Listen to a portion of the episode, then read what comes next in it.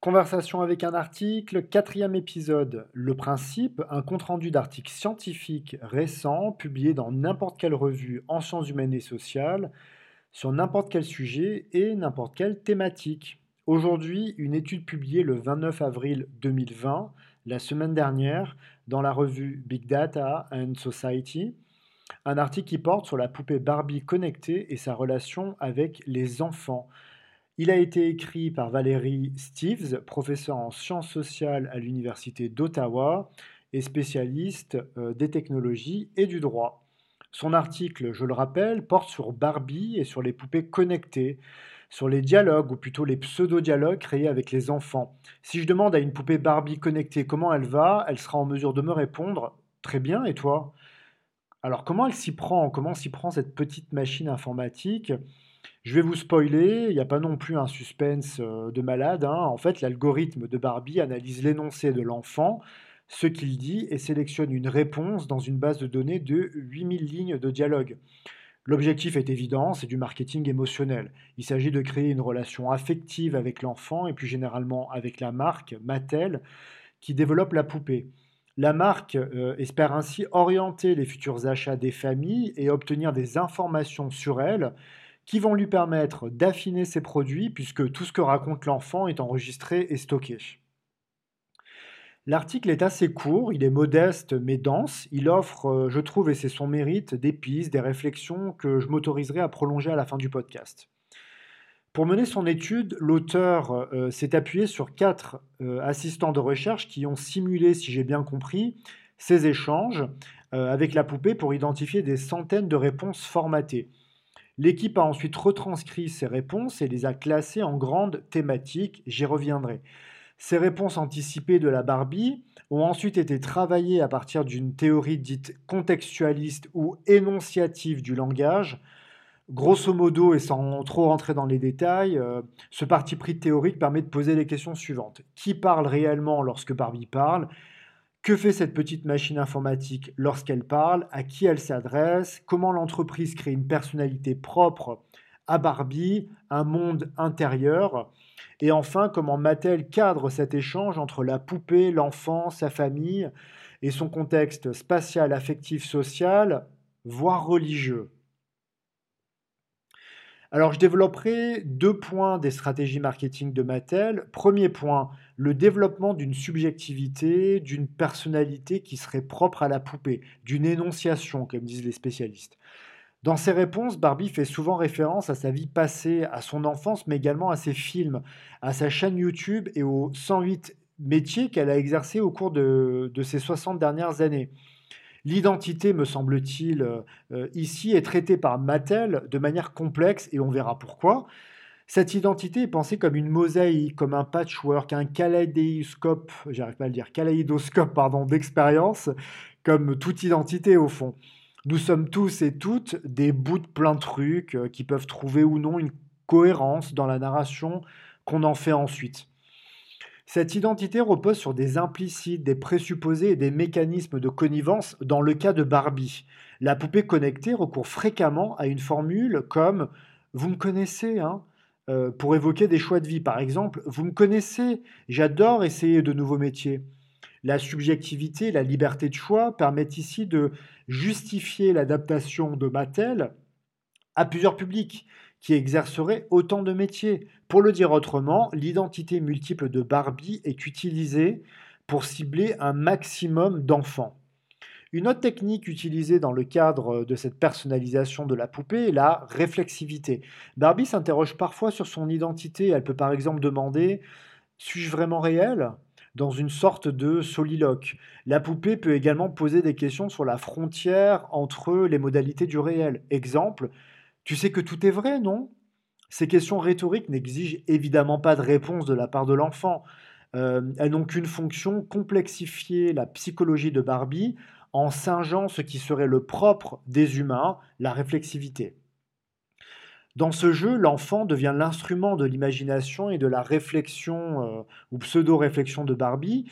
Il n'est pas considéré comme un sujet à part entière. Pour preuve, et ce sera le deuxième point, les recadrages de Barbie. L'auteur de l'article, Valérie Steves, montre bien toute l'ambiguïté de la poupée. Mattel a cherché à désamorcer les critiques qui pointaient son sexisme et le caractère euh, stéréotypé de sa poupée. D'où le recours à la réflexivité, d'où la promotion de son ambition et de son amour des sciences, un domaine manifestement considéré comme valorisant.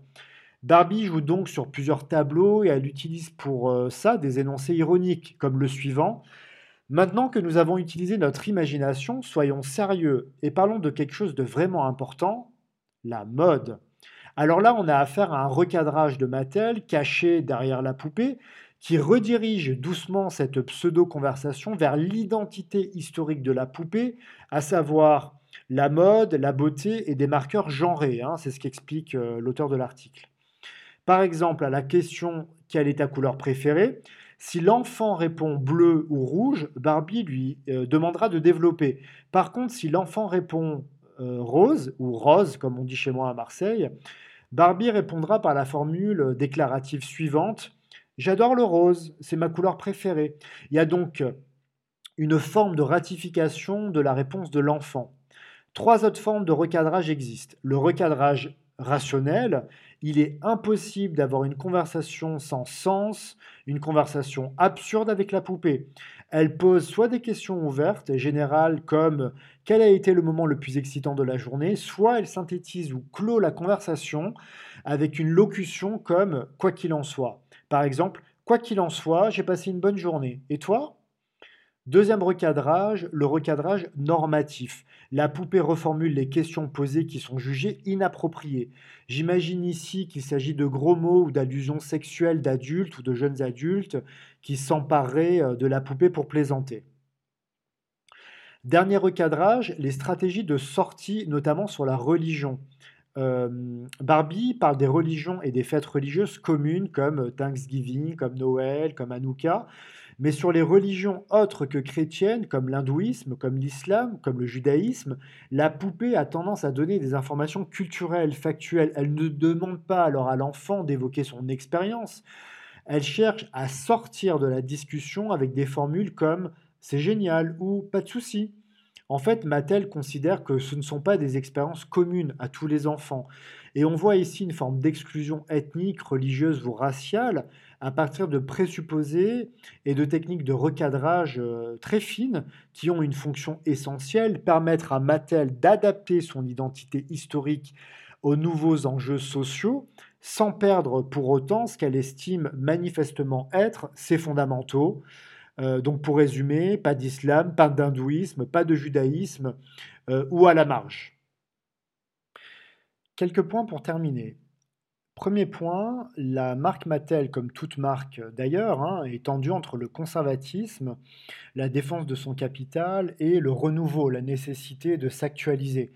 Le pseudo-dialogue créé avec l'enfant à travers la poupée est en fait cadré par l'histoire de l'entreprise qui depuis 60 ans s'appuie sur les supports de communication en vigueur pour réinventer la relation client, qu'il s'agisse de créer de nouvelles formes de fidélisation, de produire de nouvelles valeurs ou de capter l'attention. Euh, deuxième point, l'entreprise Mattel pratique une forme de ventriloquie énonciative, pour reprendre une formule d'une amie chercheuse, Marianne Pavot, professeure en sciences du langage à Paris 13. L'entreprise est cachée derrière la poupée. Elle utilise l'énonciation de Barbie, cet être de discours, pour faire parler l'enfant, pour l'encourager à donner un maximum d'informations sur lui, sur sa famille et sa situation. L'intrusion va même jusqu'à un journal des rêves que la poupée demande à l'enfant d'écrire. Ce petit agent secret, cette petite machine informatique, apparaît ici comme un mentor qui tente de gagner la confiance de l'enfant en l'assistant dans des relations sociales. L'ensemble des paroles prononcées sont enregistrées et stockées par Mattel qui peut les supprimer à condition euh, d'identifier précisément l'énoncé concerné. Bon courage les parents. Troisième point, souligné par l'autrice euh, de l'article, contrairement à la promesse d'instantanéité, tous les messages sont asynchrones. La poupée prend quelques secondes pour étudier ce que dit l'enfant et pour lui répondre. On a donc affaire à un processus d'écriture et d'édition caché qui inscrit l'enfant dans un script, dans un scénario. Pour le dire autrement, en informatique, même la voix, même la reconnaissance vocale, c'est de l'écriture. Quatrième point, l'auteur ne le mentionne pas, mais Mattel s'inscrit dans une technique marketing classique des industries de l'informatique, à savoir le modèle conversationnel qu'on retrouve partout sur YouTube dans les commentaires, sur Facebook, sur Twitter, euh, etc. C'est un modèle ici dévoyé qui sert des objectifs marchands, mais qu'il serait important de réinvestir intellectuellement pour concevoir des dispositifs plus conviviaux. J'en profite pour citer ici les travaux d'un ami et collègue, Nicolas Soré, euh, qui fait aujourd'hui sa thèse sur la question de la conversation et des dispositifs informatiques. Cinquième et dernier point, qui est plutôt une suggestion, l'autrice n'a pas rencontré d'enfants et de familles. Aucune ethnographie, aucune étude de terrain n'a donc été menée. L'article, et cela se comprend, hein, se focalise plutôt sur la manière dont la poupée euh, formate les échanges pour recueillir des informations. Ce qui a déjà demandé un gros travail, euh, j'en conviens. Je vois quand même deux choses intéressantes à étudier. D'abord, l'adaptation de Mattel aux familles et vice-versa. De toute évidence, ils fabriquent ensemble, sans le savoir, des valeurs, des scripts sociaux que Mattel adapte sans arrêt à ce qu'il perçoit et euh, qu'il contribue à renforcer dans le même temps, en, sélectionnant des types de dialogue, en refusant d'entamer une conversation sur les religions autres que chrétiennes. On a un geste qui est important ici, l'ajustement qui permet de sortir des oppositions classiques entre les méchants informaticiens et les gentils usagers. Encore une fois, je le répète souvent dans des podcasts, c'est un tressage qui est plus complexe, qui est, fin. Ensuite, et pour terminer, Barbie joue parfois sur des niveaux de réalité imbriqués en posant une question comme Tout ceci est vrai, tu le sais, c'est typique des ruses, des techniques des, faussaires, bien décrites par le sociologue, euh, le sociologue Goffman dans un ouvrage fondamental, Les cadres de l'expérience. J'aurais aimé ici comprendre comment les familles et l'enfant gèrent cette imbrication et s'ils préfèrent plutôt maintenir une ligne de partage très claire entre ce que nous appelons le réel, l'imaginaire, le rêve. Je m'arrête là, on se retrouve bientôt pour un nouveau podcast. D'ici là, abonnez-vous pour être tenu au courant.